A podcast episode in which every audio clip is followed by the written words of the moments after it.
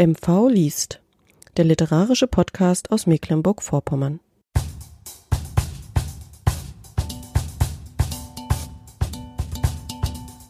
Barbara Handke liest aus ihrem Buch Wo ist Norden? In der Hörspiel- und Begegnungsscheune Gramon. Moderation Manuela Heberer.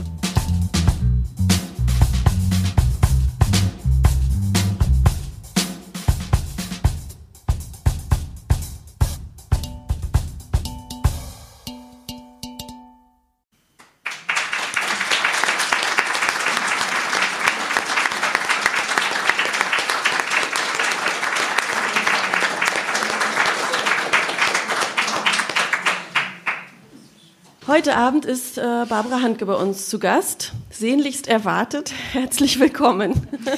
Ja, hallo. Vielen Dank, dass Sie so lange gewartet haben hier. Wir haben uns doch allen Ernstes verfahren. Es gibt zwei Kramons in Mecklenburg.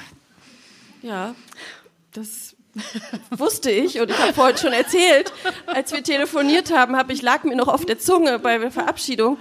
Und denken Sie dran, das Kramon bei Schwerin ist das Richtige. Aber ich dachte, nein, das kannst du nicht machen, Frau Handke. Kommt hier aus der Gegend, das brauchst du hier nicht sagen. Aber so ist das manchmal. Ist ja alles gut. Jetzt sind Sie da und das ist ähm, total schön. Wir wollen mit äh, Ihnen heute über Ihr Buch äh, Wo ist Norden sprechen. Äh, das haben Sie im März 2020, also in diesem Jahr sozusagen noch einmal ganz frisch neu aufgelegt. Äh, das ist in der Edition Überland erschienen. Ich glaube, Ihre Verlegerin ist auch heute mit Ihnen hier. Jetzt ich sie nicht mehr, aber ich glaube, herzlich willkommen. ähm, es ist Ihr erstes eigenes Buch, welches Sie selber äh, geschrieben haben. Und Sie haben es ursprünglich auch schon 2018 einmal äh, veröffentlicht, jetzt aber mal so richtig, nochmal ganz offiziell mit Verlagsunterstützung, ähm, dass man das auch äh, tatsächlich nochmal so richtig im Buchhandel bekommen kann. Also ähm, ja.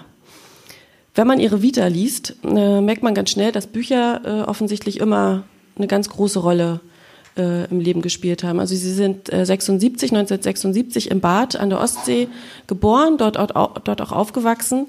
Äh, mit 18 sind sie dann nach Rostock gegangen, um dort den Beruf der Buchhändlerin zu lernen. Äh, ich habe jetzt gehört, ein paar äh, ehemalige Kolleginnen sind auch äh, heute gekommen. ähm, und dann zog es sie irgendwie in verschiedene Ecken der Welt. Ich habe, äh, Sie haben erzählt, Irland, New York, äh, Paris waren Stationen. Äh, das Studium der Anglistik und Soziologie fand zum Teil schon in Leipzig äh, statt und dort leben Sie auch jetzt in der Bücherstadt Leipzig und arbeiten dort äh, freiberuflich als Lektorin und Dozentin, insbesondere für wissenschaftliches Schreiben, haben Sie mir ja erzählt. Was ist es, was Sie so sehr an Büchern beziehungsweise am Schreiben fasziniert, dass sich das so wie so ein roter Faden durch Ihr Leben zieht? Ja, Bücher, das ist eigentlich für mich so ähm, ein, ein Lebenselixier. Also das ist eigentlich das, wo ich denke, also ohne Bücher wäre es wirklich trist und das mag damit zu tun haben, dass ich eben aus Bad komme. Also Bad ist im Sommer ein turbulenter Ort gewesen in meiner Kindheit. Da war viel los, ja, viele Sommergäste waren da. Aber im Winter, und das ging eigentlich schon so im September los, diese Zeit, äh, war da jetzt nicht so viel los, was man machen konnte. Und insofern war es für mich immer ganz wichtig oder so ein ganz wichtiger kultureller Bereich, wo ich auch mit anderen Geistern ins Gespräch kommen konnte, also wo ich andere Wörter fand und andere Beschreibungen, andere Welten. Und da ist doch irgendwie so eine ganz tiefe Liebe einfach zu, zur Literatur so entstanden. Und die war dann auch stärker als die zur Musik. Das war eigentlich das, äh, was meine Eltern gemacht haben und womit ich eigentlich auch aufgewachsen bin. Aber als es dann so kritisch wurde, was macht man jetzt eigentlich, haben einfach die Bücher gesiegt. Also diese Leidenschaft, die war dann doch größer. Mhm. Nun ist äh, Wo ist Norden ja ihr erstes äh, Buch. Inzwischen gibt es auch schon ein zweites. Äh, da werden wir nachher auch noch mal äh, kurz drüber sprechen. Ähm, jetzt sind wir aber erstmal ganz gespannt darauf zu erfahren, wovon Ihr Buch Wo ist Norden denn überhaupt handelt und äh, natürlich auch äh, gleich auf eine erste Kostprobe. Genau, Wo ist Norden ist ein Roman, da hat mich irgendwie die Atmosphäre der 90er Jahre hier in Mecklenburg beschäftigt. Also ich habe ja die Zeit hier selbst erlebt und fand das immer so spannend, dass es einerseits so viel Lust gab, was zu gestalten und was zu verändern und auch so ein Freiheitsdrang und so eine Freude daran, dass sich endlich was verändert hat, ja auch. Und andererseits war es aber auch so eine Zeit von Verlusten und von so einer Anomie auch zum Teil, wo man gar nicht mehr so richtig wusste, wo geht's jetzt lang und worum geht's so? Wie funktioniert jetzt eigentlich die Welt, die sich so verändert hat? Und ich hatte eigentlich Lust, diese Atmosphäre eher zu beschreiben. Also das ist nicht ein historisches Buch, für das jetzt so viel recherchiert worden wäre oder so. Das gibt's ja auch und das sind ja auch alles gute Bücher. Also das will ich damit nicht irgendwie äh, als was Unwichtiges abtun. Aber mir ging es irgendwie drum, ich hatte so eine Erinnerung an so eine bestimmte Atmosphäre, wie Dinge so waren.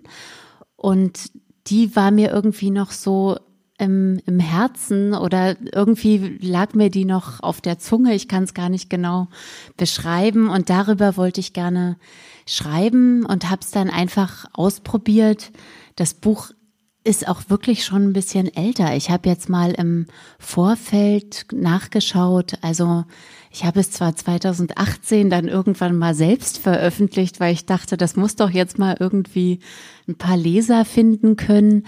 Aber ich hatte schon Anfang 2014 eine literarische Agentur dafür. Also das ist schon wirklich eine ganz schön lange Geschichte. Und das Lustige ist, dass ich jetzt manchmal ja wieder daraus lese und mir das Buch manchmal so erscheint wie ein Buch, was jemand anders geschrieben hat. Also es ist so ein bisschen so in die Ferne gerückt dadurch. Und das ist einerseits manchmal so ein bisschen, dass ich zusammenzucke, wenn ich so sehe, hm, das würde ich heute anders schreiben oder so, aber trotzdem ist auch so was geblieben. Also diese Welt von Plensko heißt der Ort, an dem die ganze Geschichte spielt, die ist mir immer noch so ganz warm irgendwie. Und äh, da habe ich noch ganz viel Bezug zu. Und vielleicht kann ich damit auch übergehen zum zweiten Teil der Frage, was das eigentlich, äh, worum es geht in diesem Buch. Also es spielt in einem Gutshaus in Mecklenburg, in einem fiktiven Dorf, das Plensko heißt. Und Plensko liegt ein bisschen ähm, östlich von hier. Also nicht auf dieser Seite von Schwerin, sondern eher auf der anderen, so ein Stück weiter weg noch. Und ähm, es ist ein sehr kleines Dorf, aber wie viele mecklenburgische Dörfer hat es ein Gutshaus, das verfällt. Und Anfang der 90er Jahre kauft eine Familie dieses Gutshaus und versucht es wieder aufzubauen. Ähm, das sind, der Ich-Erzähler wohnt da nicht wirklich. Der ist der Bruder von dem Konrad, äh, der dieses Haus also gekauft hat, zusammen mit seiner Frau Marlene. Und das Schwierige an dieser Familienkonstellation ist, dass der Ich-Erzähler früher mal mit der Marlene zusammen gewesen ist und ihr auch noch so ein bisschen hinterher trauert. Also er ist immer ein bisschen unentschlossen, das werden Sie gleich mitbekommen, wenn ich ein Stück vorlese. Er ist jetzt so Ende 30 etwa und vielleicht steige ich jetzt einfach ein und äh, fange einfach mal an, ein Stück zu lesen.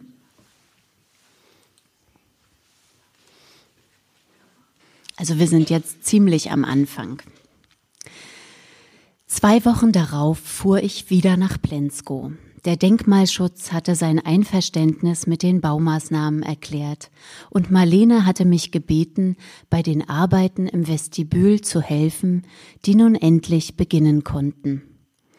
Ich sagte zu, denn, so mein Kalkül, für meine verfahrene Dissertation wäre es vielleicht förderlich, etwas ganz anderes zu tun, etwas Körperliches.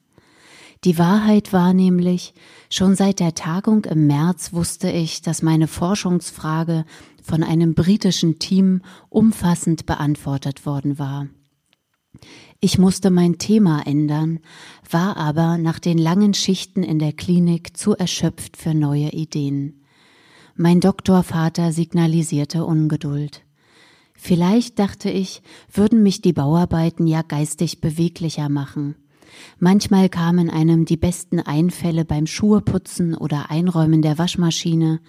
Warum also nicht beim Entkernen eines früher einmal prächtigen Entrees? Wir hatten uns viel vorgenommen, wollten den Putz von den Wänden schlagen, den vermauerten Eingang zu Marlenes Werkstatt aufstemmen. Jakob hoffte auf einen Schatz, die Wände frisch mit Lehm verputzen und bei all dem darauf acht geben, dass die bereits erneuerten Stromleitungen keinen Schaden nahmen. Dann gab es noch den Boden mit den breiten Dielen, die teils abzuschleifen, teils zu ersetzen waren. Zu viel für ein Wochenende, zumal wir am ersten Nachmittag überhaupt nicht vorankamen, weil sich das fahrbare Gerüst nicht aufbauen ließ. Ein Malermeister hatte Marlene offenbar Strebenriegel und Bretter verschiedener Modelle verkauft. Meine Mutter Rita, die sich in diesen Tagen eigentlich den Kindern widmen sollte, stand neben uns und erteilte Ratschläge. Da fehlen doch Teile, rief sie aufgebracht. Pavel, mein Vater, der aus Altersgründen keine Aufgabe übernahm, ließ sich auch manchmal bei uns blicken und stellte fröhlich fest, richtig, da fehlen Teile. Worauf Rita sagte, so wird das nichts mit dem Subotnik im Foyer. Nicht Foyer, Vestibül, sagte Marlene. Das ist ja ein einwandfreies Foyer, wies Rita sie zurecht. Als sie nach einigem Streit darüber endlich auseinandergingen, kehrte Ruhe ein, und Konrad sagte Die Bretter hierhin, die langen Streben dorthin, die rollen erstmal zur Seite. Wie ein chirurgisches Team setzten wir das Puzzle zusammen, bis es die ganze Wand hochgewachsen war. Wie Gerüstbauer oder so, wie wir sie uns vorstellten, stießen wir auf dem obersten Brett an und feierten den Erfolg. Wir lagen auf dem Rücken und schauten an die Decke. Stell dir vor, sagte ich, wir müssten ein Deckenbild malen. Michelangelo soll von seiner Arbeit in der Sixtinischen Kapelle Verspannungen bekommen haben. Bloß nicht, seufzte Konrad neben mir, nicht noch ein Bild, sonst sind wir demnächst ruiniert. Wie geht es mit dem Wandbild drüben weiter? Marlene hat einen Restaurator gefunden, der scheint uns aber vergessen zu haben. Mir ist das recht, wir haben genug mit den wichtigen Sachen zu tun. Das Fresko ist auch wichtig, hörten wir Marlenes Stimme von unten. Dann sagte sie leise, Ach, hier bist du, und ich setzte mich auf, um zu sehen, wer uns noch belauscht hatte. Es war aber nur ein Kätzchen, das auf dünnen Beinen über die Dielen taumelte. Ein Fresko, rief Marlene nun wieder zu uns nach oben, ist ein Glücksfall für das Café. Außerdem kommen sie gerade. Munter öffnete sie die Tür, vor der tatsächlich eine kleine Gruppe Unbekannter stand. Marlene, ganz Hausherrin, bat herein, als wäre dies bereits der prächtige Empfangsraum, den sie vor ihrem inneren Auge sah. Kein Wort der Entschuldigung, kein Wir renovieren hier gerade. Marlene wurde auch gleich als die ausgemacht, die hier das Sagen hatte, und wir, man streifte uns kurz mit dem Blick, wohl als die illegal beschäftigten Bauhelfer aus dem Osten.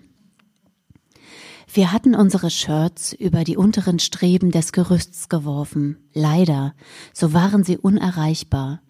Und während ich mich dort oben ausharren sah, bis die Gesellschaft weitergezogen wäre, stieg Konrad wie selbstverständlich hinab und schüttelte den Gästen die Hand. Die Besucher, zwei Paare, nahmen seine Aufmachung nach kurzer Verwunderung hin obwohl sie selbst sehr teuer gekleidet waren, besonders die beiden Älteren in den Beige-Tönen. Ich fand, sie sahen aus, als würden sie nach Pflegemitteln riechen, als wären sie in einem bronzefarbenen Mercedes angereist. Sie sahen nach Geld aus. Die beiden anderen waren der Restaurator, Herr Thiele und seine Frau, der Konrad nicht die Hand geben konnte, weil sie sich auf das Kätzchen gestürzt hatte, das nicht wusste, wie ihm geschah, als es von der Dame abgeküsst wurde. Wie herzig, rief sie dabei voller Leidenschaft. Ich habe meine Frau mitgebracht, wenn Sie entschuldigen, sagte Herr Thiele. Wir möchten eine zweite Meinung für Ihr Nervenleiden einholen. Er schaute Konrad an, der als Allgemeinarzt wohl kaum der Richtige dafür war und nichts erwiderte. Wir haben schon viele Leute vom Fach konsultiert, etliche Koryphäen darunter, aber keiner wusste Rat, drang Herr Thiele weiter in ihn. Da dachte ich, Sie nehmen meine Frau in Augenschein und ich ihr ominöses Fresko, nicht wahr?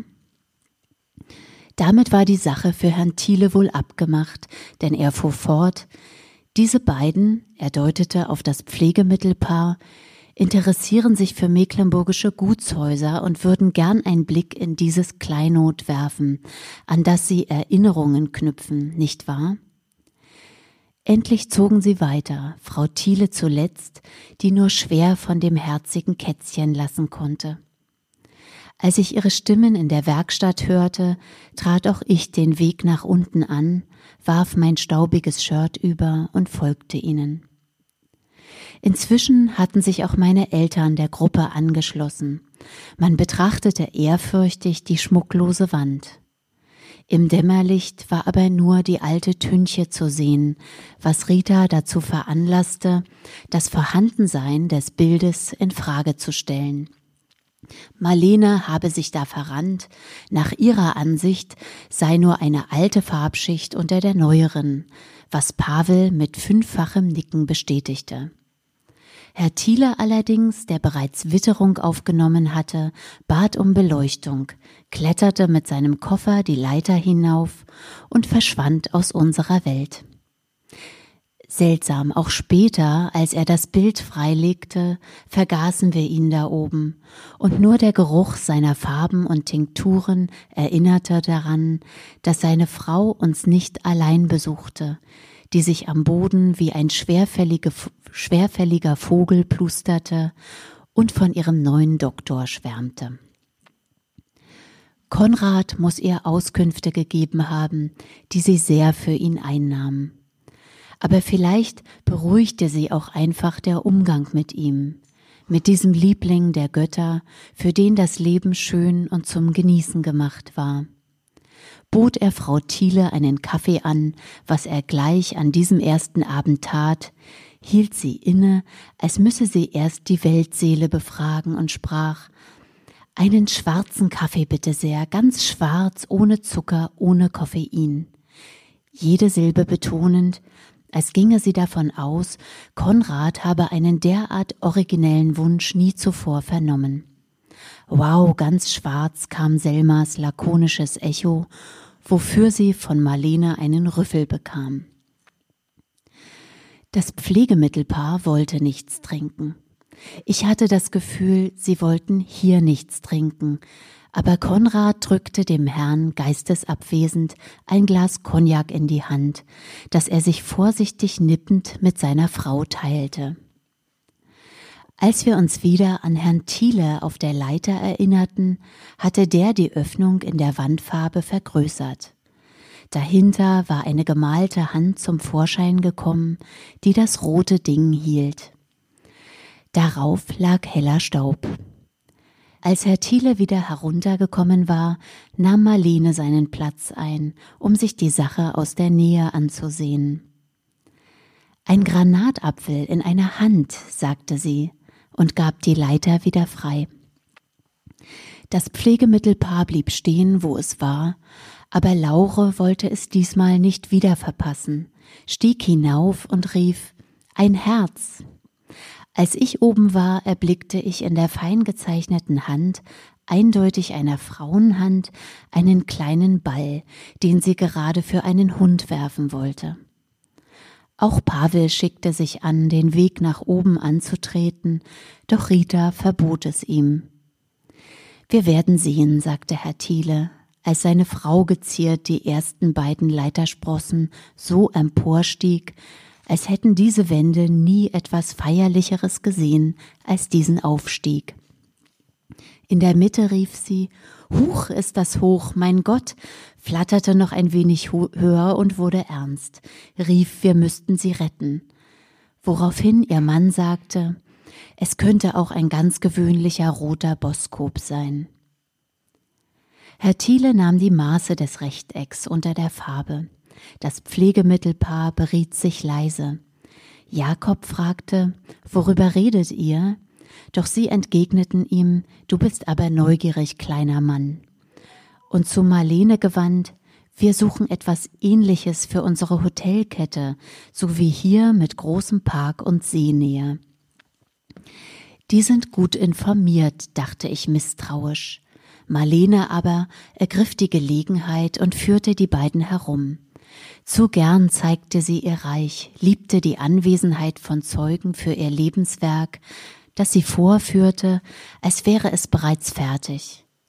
Wie ein Wachhund schloss ich mich ihnen an.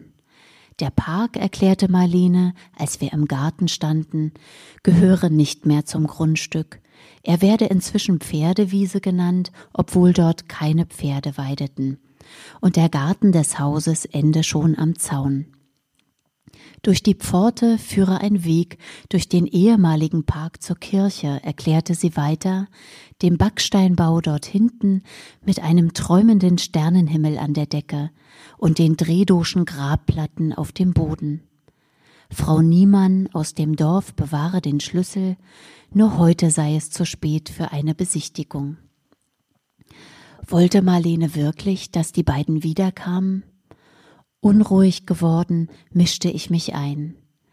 Wer hier ein leerstehendes Gutshaus suchte, könne sich eine ganze Sammlung davon zulegen, erklärte ich, denn in dieser Gegend gebe es sie zu unfassbar läppischen Kaufpreisen.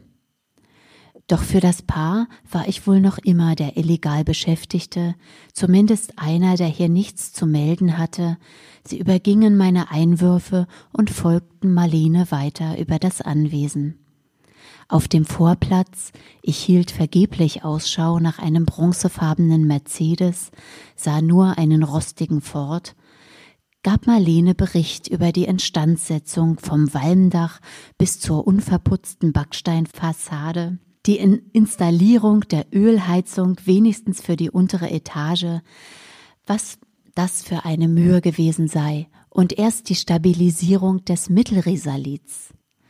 Darüber, das sei das von Drehdosche Wappen, das eine Kastanie, einen Kiebitz und einen Kranich zeige. Es sei nicht überliefert, warum es gleich zwei Wappentiere gab. Die zweiläufige Treppe davor würde noch ein schmiedeeisernes Geländer erhalten, dann sei es geschafft. Natürlich nur außen, mal abgesehen vom Ehrenhof und den Stallungen. Das Pflegemittelpaar nickte. Nun kam Frau Thiele aus der Tür, dahinter ihr, ihr Mann, der im Vorübergehen das Versprechen abgab, sich alsbald wegen des Wandgemäldes zu melden. Ein Fresko aber sei es nicht, das könne er schon sagen. Und seine Frau habe ja auch einen Termin beim Doktor. Mit Schwung öffnete er den Kofferraum des Forts, warf seine Utensilien hinein, schlug ihn mit demselben Schwung wieder zu, wobei der Wagen erstaunlicherweise vollständig blieb. Das erwähne ich nur, weil von diesem Wagen immer wieder Teile abfielen. In den nächsten Monaten fanden wir auf dem Vorplatz eine Radioantenne, beide Nummernschilder, den Auspuff und einmal sogar die Beifahrertür, was Herr Thiele aber selbst rechtzeitig bemerkte. Diesmal setzte sich die ganze Gesellschaft hinein, das Pflegemittelpaar nach hinten, das ob dieser Zumutung keine Miene verzog. Frau Thiele auf den Beifahrersitz, den sie sich weit nach hinten schob, und Herr Thiele ans Steuer, dem ich vorenthielt, wie gefährlich platt seine Reifen wirkten, denn ich wollte ihn wirklich nicht aufhalten. Das hatte ich mit Rita gemeinsam, auch mit den beiden Mädchen, die beim Abendessen Spaß daran fanden, Frau Thiele zu spielen. Würden Sie mir bitte sehr das pure Salz reichen, verehrteste? fragte Selma bedeutungsvoll, und Laure blickte sie reglos und königlich an, und antwortete erst nach kunstvoller Pause, die Augen forschend zur Decke gerichtet. Von ganzem Herzen gern, nur wird mir dabei stets so anders. Marlene lachte zwar auch, verbat sich aber die Fortsetzung der Show, denn man solle sich nicht über andere Menschen lustig machen. Jakob mochte Frau Thiele und nahm sie in Schutz. Auch Konrad fand sie unterhaltsam und liebenswürdig. Nur Rita musste noch anbringen, so ein Getue. Ja, das ist jetzt die erste Stelle, die ich Ihnen mal vorstellen wollte, damit Sie die Familie schon mal kennenlernen und äh, auch ein bisschen einen Eindruck von diesem Haus bekommen, das immer viel Arbeit macht. Ja, ist ähm, zum Teil wirklich wie aus dem Leben. Also es ist alles sehr gut, sehr gut vorstellbar und auch so die Beschreibungen äh, so durchs Gutshaus. Wir haben hier ja sehr, sehr viele Gutshäuser in unserer Gegend. Haben Sie da ein besonderes äh, vor Augen gehabt? Also äh, die die, die Geschichte der Familie oder dieser Alltag ist ja doch relativ alltäglich, aber die, der Umstand, dass diese Familie in so einem Gutshaus lebt, ja dann doch nicht mehr ganz so alltäglich. Ähm, Gibt es ein eigenes Erleben, einen eigenen Bezug zu? Hm, eigentlich nicht. Also ich war immer fasziniert von Gutshäusern und dieses gibt es so nicht. Das ist, hat sich eher so in der Fantasie zusammengesetzt aus vielen Vorlagen, Häusern, an denen man mal vorbeigekommen ist oder in die man mal reinschauen konnte. Und ich habe natürlich in den 90er Jahren öfter auch von Menschen gehört, die sich dann so ein Haus wirklich für eine Mark gekauft haben und dann mit viel Engagement versucht haben, die Sache in den Griff zu bekommen, was manchmal geklappt hat, öfter aber auch nicht weil das ja dann doch, also man braucht da doch ganz schön viele Mittel, um sowas hinzubekommen. Das erste Gutshaus, mit dem ich persönlich zu tun hatte, war das, Haus, äh, war das äh, Gutshaus oder Schloss in Diewitz. Das ist bei Barth. Und das ist sehr verfallen, leider. Was da immer ganz interessant war, war, dass man trotzdem in dem Umfeld immer noch so Fasanen und Pfaue und so sah. Also es war trotzdem irgendwie immer noch so ein Gefühl da, dass das irgendwie ein spezieller Ort ist. Also trotz des ganzen Verfalls. Mhm. Mich würde noch interessieren, wie ist das, wenn man als Frau äh, in, in als ein Mann schreibt sozusagen. Der ich erzähle, ist ja ein Er. Warum ist es ausgerechnet er, der Nikita heißt er ja, auch noch so ein ungewöhnlicher Name, äh, und nicht dann vielleicht die Marlene, wo was jetzt vielleicht näher gelegen hätte, weil sie ja irgendwie auch so eine Entschuldigung, so eine beherrschende äh, Rolle ja auch in dieser Familie äh, hat. Ja, also das ist eher so eine Sache, dass ich mich da leiten lasse von dem Gefühl, wer erzählt mir die Geschichte. Also, dass ich ausprobiere, wo gibt es eigentlich eine Stimme, und da habe ich gemerkt, dass dieser Erzähler, also das ist zwar ein Mann, aber eben nicht gerade ein Patriarch, also nicht jemand, der sich so besonders gut durchsetzen kann oder der so gut klarkommt im Leben, dass der eigentlich mir viel erzählt hat in so einer leichten Melancholie oder auch manchmal so einer Ratlosigkeit. Äh, und manchmal ist es dann schon fast leichter, wenn man eine Figur nimmt, bei der klar ist, das bin ja nicht ich. Ja, der kann ich viel mehr ins äh, in den Mund legen, äh, als wenn irgendwie der Verdacht aufkommen würde, ich könnte das sein oder so. Also diese Ferne, die hilft fast dabei. Also einfach auch Sachen zuzulassen. Manchmal ist das Buch ja auch ähm, ein bisschen ungeschützt. Also das war so ein Teil auch der Mühe des Schreibens, eben nicht äh, alles in so eine ganz tolle Form zu bringen, sondern auch einfach zuzulassen, dass, äh, dass auch sowas wie Emotionen da drin sind oder so und dass man nicht immer gleich Angst hat, dass das sentimental sein könnte oder so. Und dafür war das für mich hilfreich eigentlich, dass es klar war, das ist jemand, der hat irgendeinen ganz anderen Beruf als ich und hat ein anderes Lebensalter und alles Mögliche. Also ich fand es eher gut, dass ich ihn weit von mir selbst platzieren konnte und da irgendwie so eine Rolle erfinden. Hm. Und wie geht's jetzt weiter? okay, dann lese ich ein nächstes Stück. Das sind wieder so etwa zehn Minuten. Und hier kriegt man noch mal mit, wie dieser Nikita so ist. Also er tut sich mit vielem schwer und möchte eigentlich immer, dass er nicht nach Plensko fährt, sondern sein eigenes Leben ein bisschen ernster nehmen kann. Also er fühlt sich da ein bisschen zu abhängig und als drittes Rad am Wagen. Er möchte immer mit dem Rauchen aufhören. Er möchte endlich seine Doktorarbeit schreiben und so. Und jetzt kriegen wir auch ein bisschen mit, wie, wie es ihm dabei so geht. Den Silvesterfeiern entging ich glücklich in der Klinik, ebenso meinem Geburtstag, der auf den 1. Januar fiel. Das neue Jahr, mein neues Lebensjahr, sollte der Dissertation gewidmet sein, diesmal wirklich.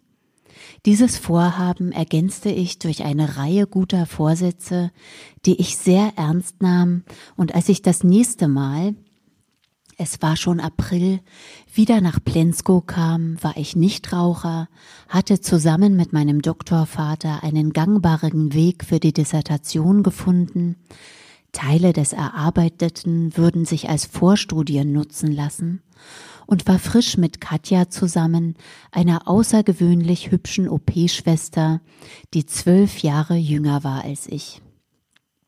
Was sie an mir fand, weiß ich nicht, aber ich mochte sie, weil sie viel lachte und weil ihr blondierter Zopf auf eine so fröhliche Weise an ihrem Hinterkopf wippte.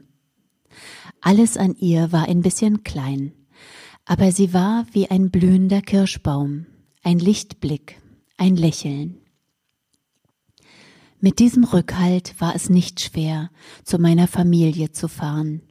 Ich schaute nur mal vorbei, einfach so, wie andere Menschen das auch machten. Als ich an jenem Frühlingstag auf dem Vorplatz hielt, blühte der Löwenzahn aus allen Ritzen. Die Luft war frisch, die Pfützen vor den Stallungen tief, der Weihnachtsstern über der Freitreppe zur Hälfte mit Regenwasser gefüllt. Im Vestibül stand unverändert Ritas Schuhregal und die Tür zum Café fehlte noch immer. Lediglich im Café selbst gab es Bewegung, denn bis auf das Baugerüst vor dem Wandbild war es nun ganz leer geräumt.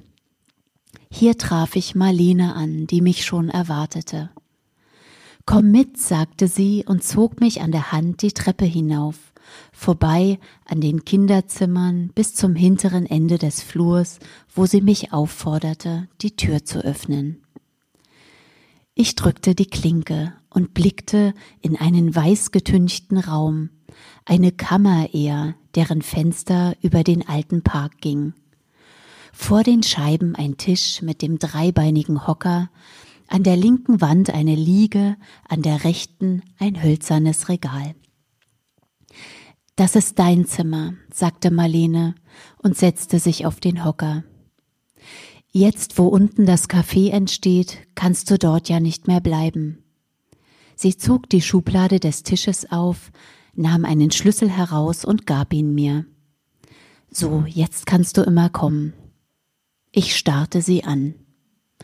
Sie war, das stimmte, nicht so jung und schmal wie meine neue Freundin, Sie hatte aufgesprungene Hände und trug ein Kleid, auf dem grüne Kängurus Kopf standen.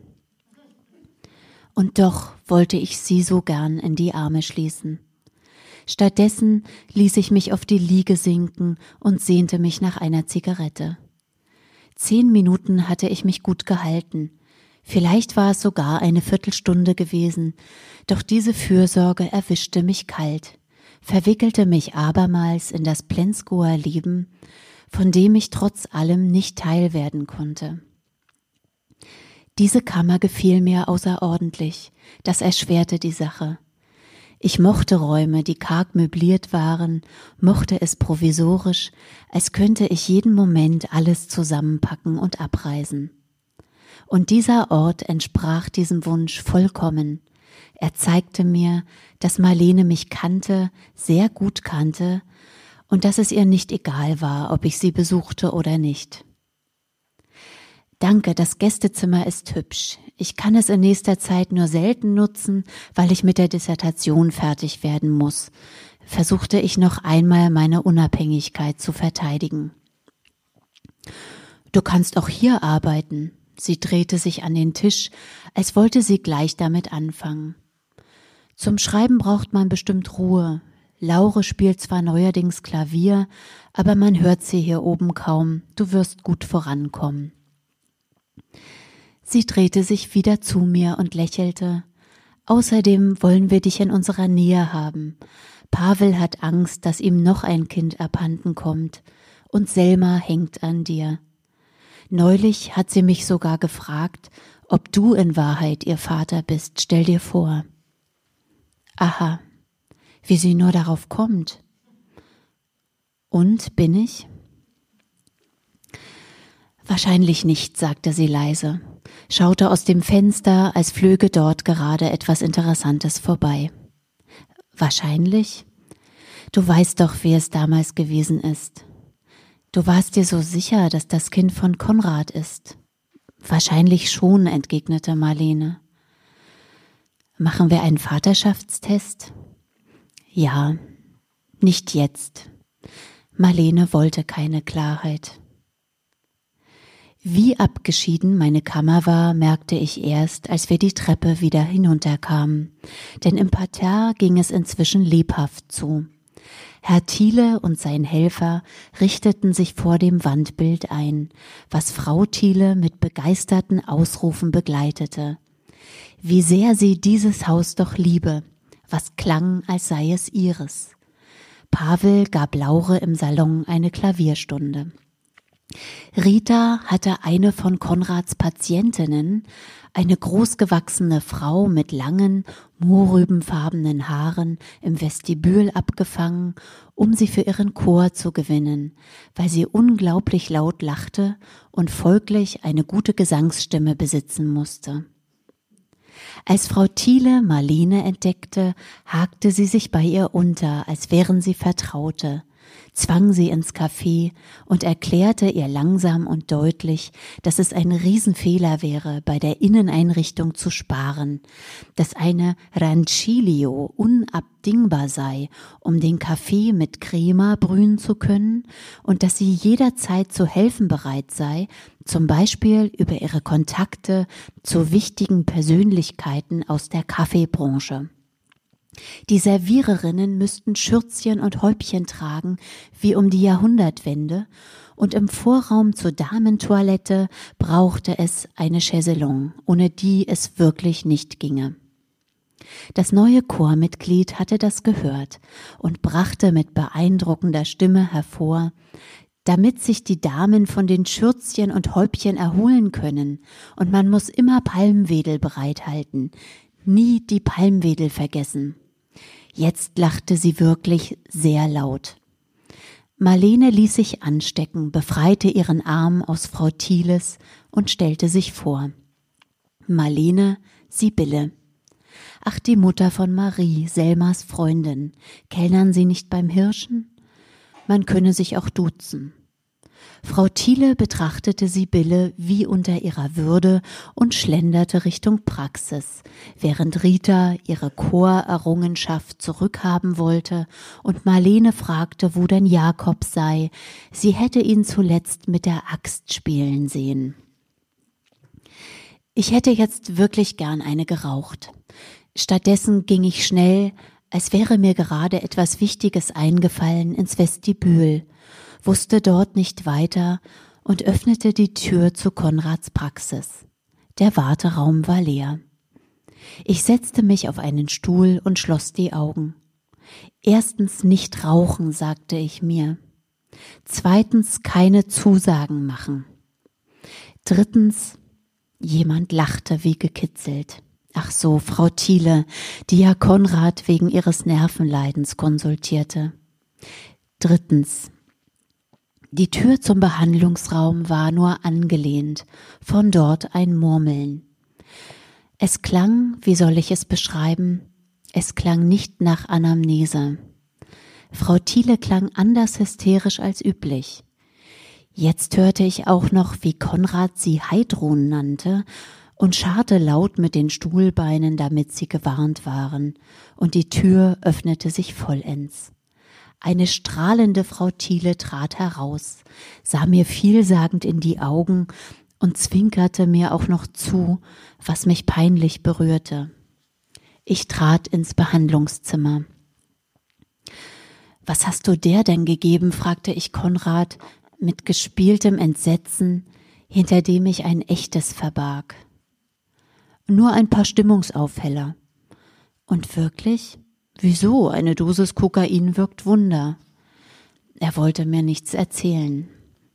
Konrad zog den Kittel aus, griff hinter die Reihe der Fachbücher und holte nacheinander eine Flasche, ein Glas und einen Plastikbecher hervor. Ich sollte jetzt ablehnen, dachte ich, denn Konrad trank zu viel. Doch auch mir war etwas zum Festhalten willkommen, und immerhin war es keine Zigarette. Auf dieses Irrenhaus, sagte Konrad und prostete mir zu. Es schmeckte wie etwas, was Jäger trinken, um sich warm zu halten. Auf dieses Irrenhaus also. Wusste, ahnte er, dass er vielleicht nicht Selmas Vater war? Sollte ich das Gespräch darauf lenken? Aber er brachte die Sprache erst auf die Frauen, das Foto von Katja fand sein Wohlwollen, dann auf die Praxis, sie warf nicht genug ab, dann auf die Plensgoer, die ihm rätselhaft blieben. Sie erzählten sie ihm immer neue Geschichten, wie der Mann von Konsum Schulze umgekommen sei, Mal war es eine Lungenentzündung, mal war er vom Trecker gefallen und mal im See ertrunken. Wir tranken noch ein Glas. Danach war Konrad vollkommen nüchtern. Doch ich wankte in meine Kammer, fiel aufs Bett, schlief ein.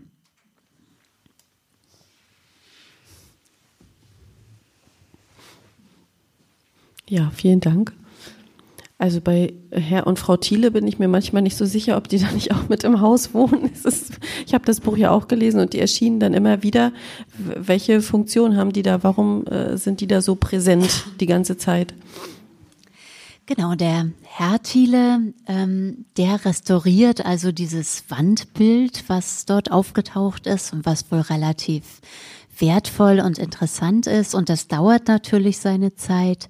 Und die Frau Thiele, die mag es einfach in diesem Haus zu sein und hat sich ja offenbar auch ein bisschen in ihren neuen Doktor verguckt. Aber die sind ursprünglich von woanders gekommen oder sind die, kommen die dort auch aus dem Ort Plensko? Nee, die kommen aus Berlin, so habe ich mir das vorgestellt. Und sie kaufen sich aber nach einiger Zeit in diesem Ort tatsächlich noch ein Ferienhäuschen, also um ganz in die Nähe zu rücken, was natürlich nicht alle so ganz glücklich macht. Mhm. Und äh, vorhin in dem ersten Part haben Sie auch das Pflegemittelpaar erwähnt. Das sind, ist nochmal ein anderes Paar. Und ich habe nochmal versucht, auch mal nachzulesen, weil ich gedacht habe, irgendwann, wieso heißen die denn eigentlich Pflegemittelpaar? Vielleicht können Sie da nochmal kurz zwei Worte zu sagen.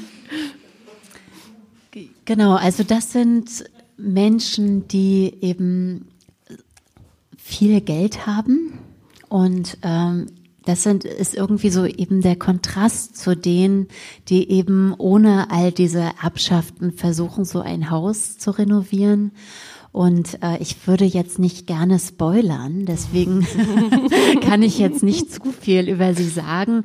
Aber sie bekommen bis zuletzt also keinen Namen, sondern dieser erste Eindruck, dass sie so gepflegt wirken und immer so beige und gülden, das ähm, bleibt dann irgendwie so auch das Bestimmende. Also dieses Äußere, dass sie sozusagen, dass ihr Geld so sichtbar ist. Und die Familie von Marlene und Konrad, äh, die sind aber von außerhalb auch äh, nach Plensko gekommen. Also hatten, haben dort keine Wurzeln, sind also als Fremde sozusagen gekommen. Genau. Also das ist eine Familie, die zwar aus Mecklenburg-Vorpommern grundsätzlich ist, aber nicht aus Plensko. Äh, Plensko hat der Ich-Erzähler mal entdeckt. Der ist ja wie sein Bruder auch Arzt, obwohl ihm das Studium, also im Gegensatz zu seinem Bruder, sehr, sehr schwer gefallen ist. Also alles fällt ihm immer viel schwerer.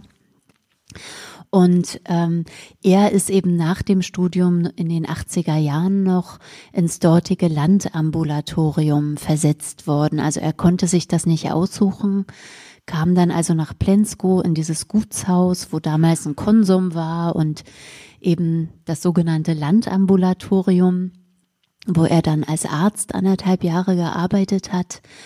Und obwohl er sich vorher so gesträubt hat, diesen, in diesen Ort zu gehen, hat er sich dann doch sehr verliebt. Also es hatte dann eben für ihn doch was, was sein Herz dann doch höher schlagen ließ. Und so ist eigentlich diese ganze Familie an dieses Haus gekommen. Mhm.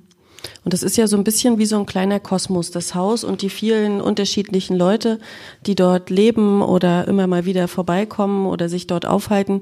Wie ist denn die Einbindung äh, der Familie in den Ort Plenskow?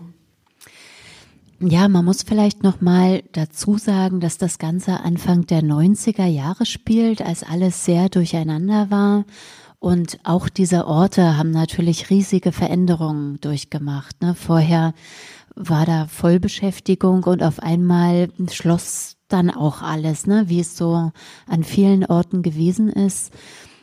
Aus diesen provinzielleren Orten sind viele junge Menschen natürlich weggezogen, um irgendwo ihr Lebensglück zu finden, so dass der Ort auch relativ leer geworden ist. Und zurückgeblieben sind eben nicht nur die ganz weltoffenen Geister, die so in der Lage waren, sofort damit umzugehen, was jetzt alles anders ist, sondern eben auch viele, die Ängste hatten oder auch heute würde man sagen, autoritäre Impulse. Und insofern ist diese Gesellschaft da im Gutshaus nicht bei allen gut angesehen. Also es gibt sehr viel Streit darum, es gibt sehr viel Widerstand und ähm, gleichzeitig gibt es aber auch ein paar Menschen, zum Beispiel eben diese Frau Niemann, die schon mal erwähnt wurde, oder ein alter Mann, der Herr Badstüber heißt, die dann doch sehr offen sind und mit denen man sich da auch äh, arrangieren kann. Aber grundsätzlich ist ein Teil dieser Geschichte dreht sich auch darum, dass dieses Dorf erstmal nicht so offen und begeistert ist für neue Ideen und ähm, ja eigentlich eine, eine andere Nutzung von diesem Gutshaus, als wir es jetzt kannten die letzten Jahrzehnte. Mhm. Ich würde noch immer gerne auf den Titel kommen. Wo ist Norden? Da fiel mir natürlich gleich auf, wo suggeriert, es ist eine Frage. Dann fehlte mir das Zeichen, äh, das Fragezeichen, vielleicht eine Spitzfindigkeit, vielleicht auch nicht. Ähm, war das bewusst so ähm, gewählt? Genau, auf den Titel werde ich irgendwie jedes Mal angesprochen. ich weiß nicht, ob das ein gutes oder ein schlechtes Zeichen ist. auf jeden Fall die Frage war mir erstmal wichtig. Also zum einen spielt es ja im Norden und zum anderen geht es eben in den 90er Jahren für viele um Orientierung. Und wenn man so einen inneren Kompass hat und weiß, wo Norden ist, was in diesem Buch vor allem Marlene ist, die weiß, wo es jetzt langgehen kann, dann ist das eben was wert. Und das ist eine Frage, für die man eben gerade in den 90ern vielleicht auch eine Weile Zeit gebraucht hat, erstmal zu schauen, wie sieht jetzt die Welt aus, wie hat sich die Gesellschaft verändert, was sind jetzt eigentlich die Koordinaten. Und ich habe eigentlich nur deswegen kein Fragezeichen dahinter gesetzt, weil ich den Eindruck hatte, dann sieht's aus wie so ein Ratgeber oder wie so ein Sachbuch, ja. Also es gibt ja viele Bücher, die irgendwie mit einem Fragezeichen enden und man erwartet aus irgendeinem Grund, dass es dann auch eine Antwort dazu gibt. Aber dies ist ja ein literarisches Werk und literarische Werke geben normalerweise keine Antworten, sondern gefallen sich darin, bei Fragen oder Unklarheiten oder Zweifeln zu verweilen und eigentlich gerade darüber Geschichten zu erzählen oder Bilder zu finden oder Worte zu finden über diese Bereiche, für die wir eben nicht einfach so Antworten haben. Also das finde ich ist ja gerade auch das Schöne an Literatur. Gibt ja andere Lebensbereiche, in denen nach Antworten gesucht wird. Das ist auch schön, aber das ist eben nicht das, was Literatur unbedingt macht. Und deswegen wollte ich dieses Fragezeichen da nicht haben. Das ist eine schöne Erklärung. Jetzt erschließt es mich, sich mir auch richtig gut. Jetzt kann ich es sehr gut nachvollziehen. Total toll. Ja, vielleicht mögen Sie einfach noch ein Stückchen lesen. Genau, und das passt jetzt nämlich auch zu der Frage, weil das Café jetzt doch langsam fertig wird tatsächlich. Also und wir können jetzt noch mal ein kürzeres Stück lesen, wo es darum geht, wie es denn jetzt aussieht. Bei jedem meiner weit auseinanderliegenden Besuche im Gutshaus war mehr vom Wandbild zu sehen. Selma und Marie saßen oft auf dem Gerüst, um Winfried Thiele dabei zuzusehen, wie er die Farbschichten sorgsam abtrug. Zunächst waren botanische Details erschienen, für Selma leicht zuzuordnen, denn die Pflanzen wuchsen allesamt im Plenzkower Wald. Sie zeigte uns die Blätter der Vogelkirsche und den silbernen Stamm der Buche, die gelben Sterne des Waldbingelkrauts und die trübroten Blüten des hohlen Lerchensporns, eines duftenden Erdrauchgewächses, das in dieser Gegend häufig war. Die Landschaft, erklärte sie, müsse im Frühjahr gemalt worden sein, denn die Argelei, der Weißdorn und das Besenmoos blühten. Doch das Licht passe nicht dazu. So stellt man sich doch eher Italien vor im Hochsommer. Was sich der Maler wohl dabei gedacht hat. Später legte Herr Thiele ein schwarzes Pferd frei, in dem Marie einen englischen Vollblüter zu erkennen glaubte. Jemand hielt das Tier am Halfter. Vielleicht war es ein Tausch, überlegten wir, oder der Beginn einer Reise. Nach und nach wurden auch zwei Gestalten sichtbar, schlank und aufrecht, vielleicht junge Männer mit weichen Zügen oder junge Frauen als Männer verkleidet. Der oder die eine, die das Pferd führte, trug das Drehdosche, die andere ein karmesinrotes Wappen auf der Brust. Die Figuren wirkten sehr innig und schauten einander versunken an. Wer mögen sie sein? fragte Selma. Warum wurden sie gemalt? Gab es sie wirklich und was machen die da bloß? Zu unseren Füßen war Marlene dabei, das Café einzurichten. Sibylle hatte ihr in den letzten Wochen dabei geholfen. Und auch jetzt war sie da und verbreitete Heiterkeit. Immer wieder hörte man nun irgendwo im Haus ihr Lachen. Die beiden trieben mürbes Mobiliar auf, das sie geduldig instand setzten. Sie leimten Stühle, besserten das Korbgeflecht aus, schliffen und ölten Tische, bis das alte Holz glänzte. Sie malten Schilder, die am nahegelegenen Radweg Appetit auf Kaffee und Kuchen machen sollten, außerdem ein großes für die Dorfstraße und ein letztes für die Hofeinfahrt. Lange konnten sie sich nicht einigen, wie das Café heißen sollte. Marlene dachte an Granatapfel. Rita an Kaffee im alten Gutshaus, denn dann wüsste die Kundschaft, woran sie war während sich Sibylle mit Namen wie Kaffeeklatsch und Kuchenschenke durchzusetzen hoffte. Am Ende hieß es Granatapfel und als Zugeständnis an andere Vorlieben erschienen auf den Schildern Zeichnungen von dampfenden Kaffeetassen. Ich hätte das Café Marlene genannt. Zum Ende des Sommers kam die Restaurierung des Wandgemäldes zum Abschluss. Nun tauchte ein Zimmermann auf, der eine Galerie errichtete, die es nach historischen Plänen unter dem Bild einmal gegeben haben musste. Das Geländer interpretierte er allerdings nach Marlenes Vorgaben neu. Er verzierte den Handlauf mit geschnitzten Pflanzenornamenten, mit Äpfeln und Granatäpfeln, Ahorn- und Ginkgoblättern, Mistelzweigen und seltsamen Knollen. Als das Café im Spätherbst zur Eröffnung bereit war, trug es Marlenes Handschrift, wirkte so wunderlich einheitlich in seinen zusammengewürfelten Elementen, dass es Nachsicht und Versöhnlichkeit vermittelte. Hier entsprang alles ganz unterschiedlichen Quellen und Epochen. Nichts hätte zusammengepasst ohne Marlenes magische Einsicht in das, was sich dennoch vertrug. Wie zum Beispiel das Geschirr, das ein Kunsthandwerker aus der Gegend angefertigt und granatrot lasiert hatte, und das zwar neu, aber mit seinen Dellen und Flecken so wenig perfekt war wie alles übrige.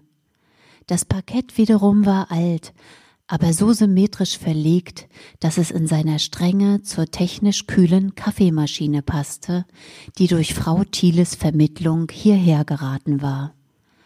Alles sprach hier miteinander. Der Austausch in diesem Café begann schon, bevor der erste Gast über die Schwelle getreten war. Der ganze Ort offenbarte Marlenes Vollkommenheit. Genau das war jetzt die letzte Stelle zum Vorlesen. Alles weitere müssten Sie selber lesen.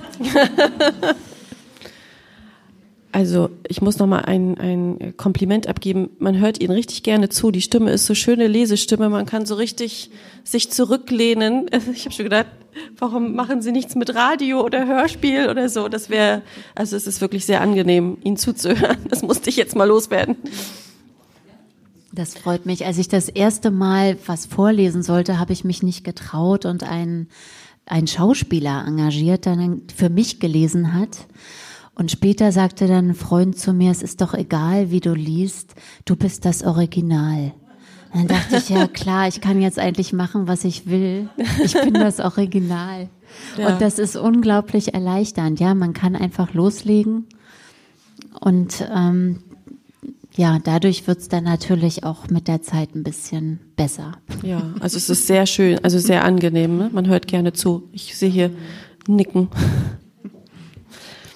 Ja, liebe Frau Handke, ähm, vielen Dank für den interessanten Austausch. Wer wissen will, wie es mit dem Kaffee Granatapfel weitergeht und ob äh, Nikita der Vater ist von Selma und äh, all diese Dinge, ja, der muss dann jetzt wohl oder übel das Buch dann selber in die Hand nehmen. Also ich kann es nur empfehlen. Ich habe sehr, sehr gerne gelesen. Ich habe jetzt auch die Herbstferien dazu genutzt.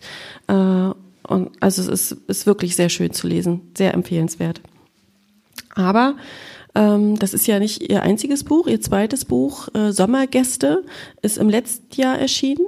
Da würde ich ganz gern auch noch mal kurz darauf äh, zurückkommen, weil sie ja dafür auch ähm, den Preis des Literaturfests Meißen, Meißen bekommen haben. Herzlichen Glückwunsch. Was ist das für ein Preis und wovon handelt das Buch? Ja, vielen Dank.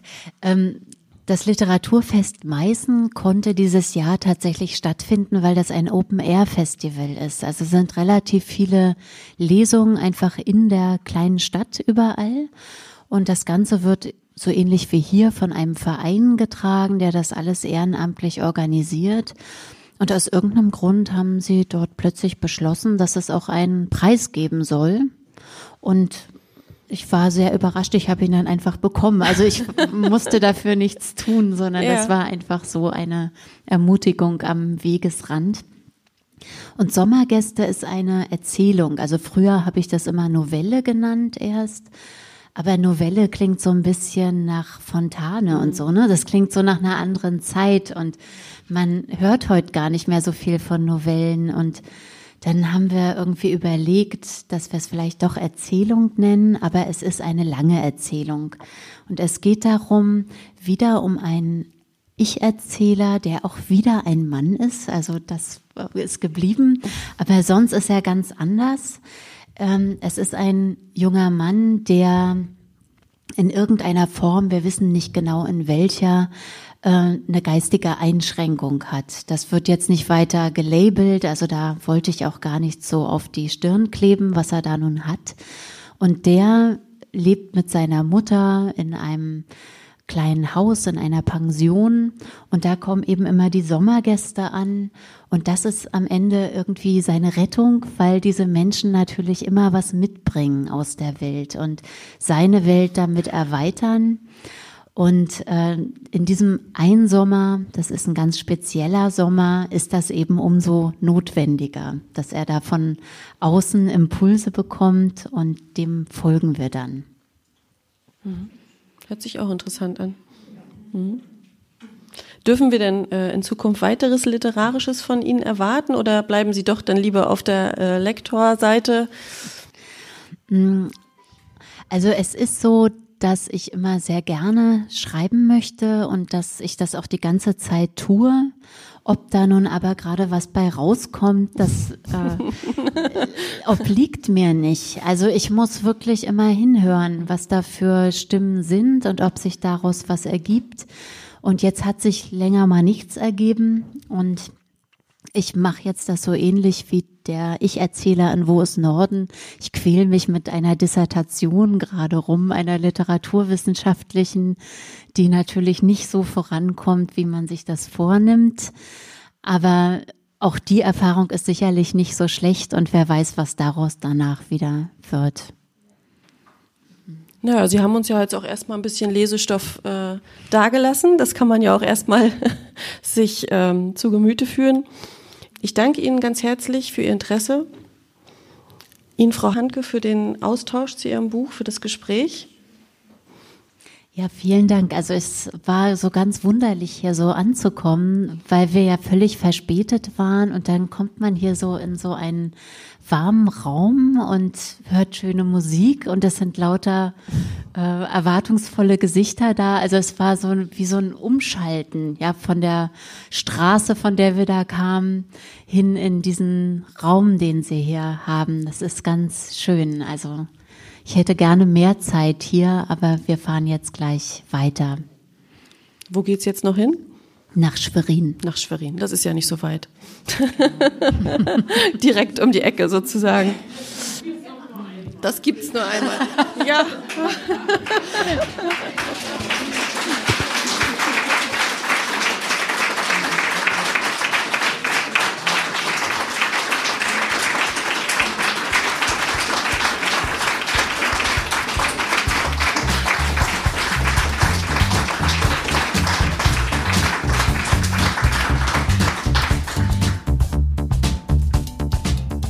Das war eine Episode des Podcasts MV liest nach einer Idee von Manuela Heberer. Produktion Alles MV Media.